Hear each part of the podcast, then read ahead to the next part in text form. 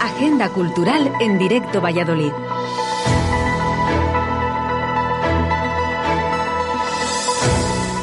Hola a todos, buenos días.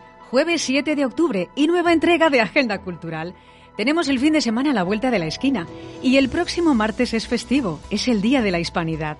Los más afortunados tendrán puente y el resto tenemos un oasis en medio de la semana, un regalito. Ahora no nos parece tan extraordinario, pero no hay limitaciones a la movilidad. Hace un año no podíamos decir esto.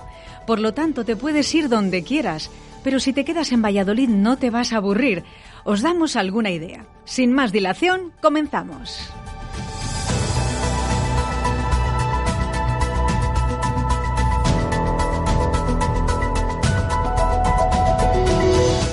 Blancanieves el musical.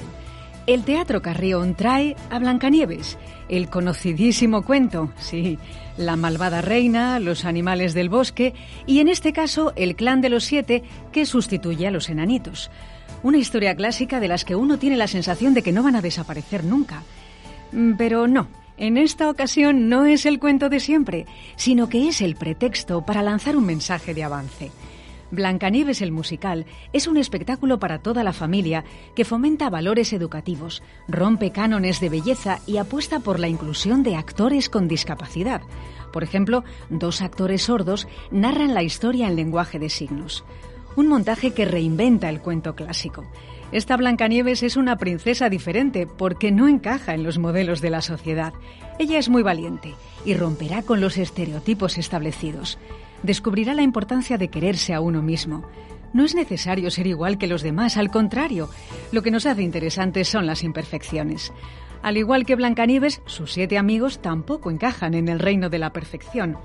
Este musical ayuda a entender que la diversidad es un valor que enriquece. Además es una obra muy divertida, con una puesta en escena llena de color y una banda sonora original repleta de canciones. El montaje es de la compañía madrileña Candileja Producciones. Sus espectáculos de teatro musical familiar parten de los clásicos para contar nuevas historias con problemáticas actuales. El elenco de actores y actrices tienen diversidad funcional y rasgos físicos diferentes. Al principio el público se sorprende viendo cómo personas con discapacidad protagonizan un musical. Pero cuando avanza el espectáculo, esa limitación desaparece y queda el actor contando una historia que emociona.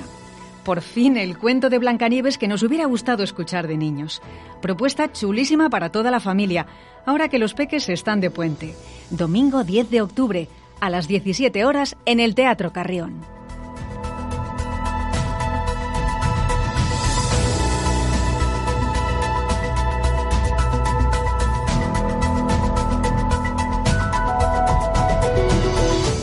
Quinto centenario de la revuelta comunera.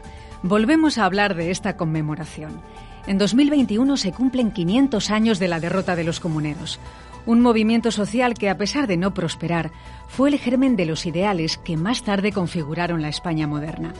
Es por ello que entidades públicas y privadas han organizado eventos a lo largo del año. Hoy hablamos de dos.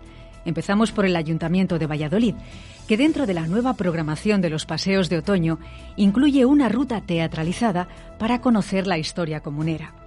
Se llama La Ruta Comunera y permite trasladarse al Valladolid de 1521 para conocer los espacios más significativos del centro, donde los comuneros se habían hecho fuertes unos meses antes de la derrota de Villalar. La lucha por los derechos de los vecinos de las villas de Castilla y en contra del mal gobierno de Carlos I se concentraba en la Valladolid comunera. La ruta se realiza todos los sábados a las 11.30 horas, partiendo de la oficina de turismo de la acera de Recoletos. Reservar plaza es muy sencillo, online a través de la web del ayuntamiento o de forma presencial en las oficinas de turismo. Y en segundo lugar, destacamos una iniciativa de la Administración Autonómica, en concreto de la Consejería de Cultura y Turismo. Para poner el broche final al quinto centenario, se ha compuesto una ópera sobre el hecho histórico. Hay literatura y música sobre los comuneros, pero hasta ahora no existía una ópera. El libreto y la partitura es del músico leonés Igor Escudero, que ha creado una obra moderna. Bebe de los clásicos, pero con una propuesta escénica fluida y sobre todo divulgativa, que facilita la conexión con los espectadores. Sobre el escenario, un nutrido grupo de artistas, encarnando a los comuneros, al cardenal Cisneros o a la reina Juana. Cerca de 100 personas entre cantantes líricos y coros. Y la música a cargo de la OSCIL, la Orquesta Sinfónica de Castilla y León, que además con esta gira celebra 30 años de andadura. La ópera Los Comuneros se llevará a las nueve provincias.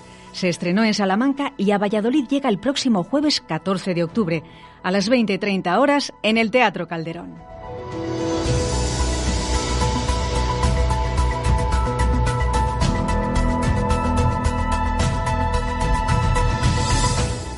La tierra habla, el cielo escucha.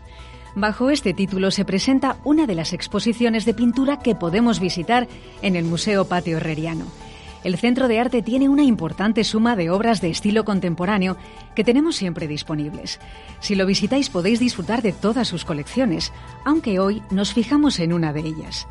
La Tierra habla, el cielo escucha es una mirada a la carrera del Premio Nacional de las Artes Plásticas Guillermo Pérez Villalta una muestra que se articula en torno a dos de sus cuadros presentes en la colección permanente del museo, acompañados de otros tantos, traídos del Centro Andaluz de Arte Contemporáneo en Sevilla o el Museo Reina Sofía.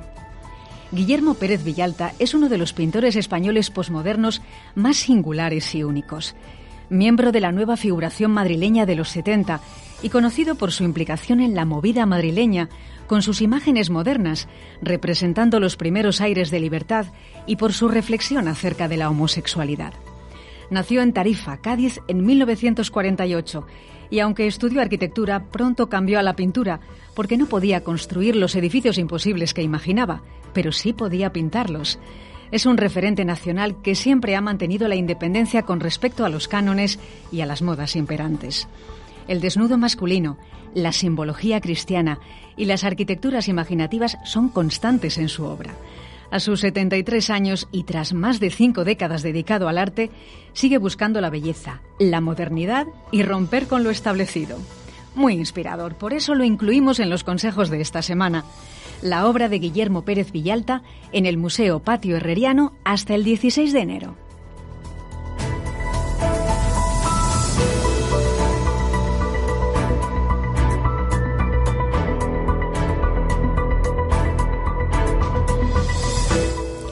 Estas son las propuestas para que las toméis o no. Libertad absoluta. Retomo la premisa del inicio.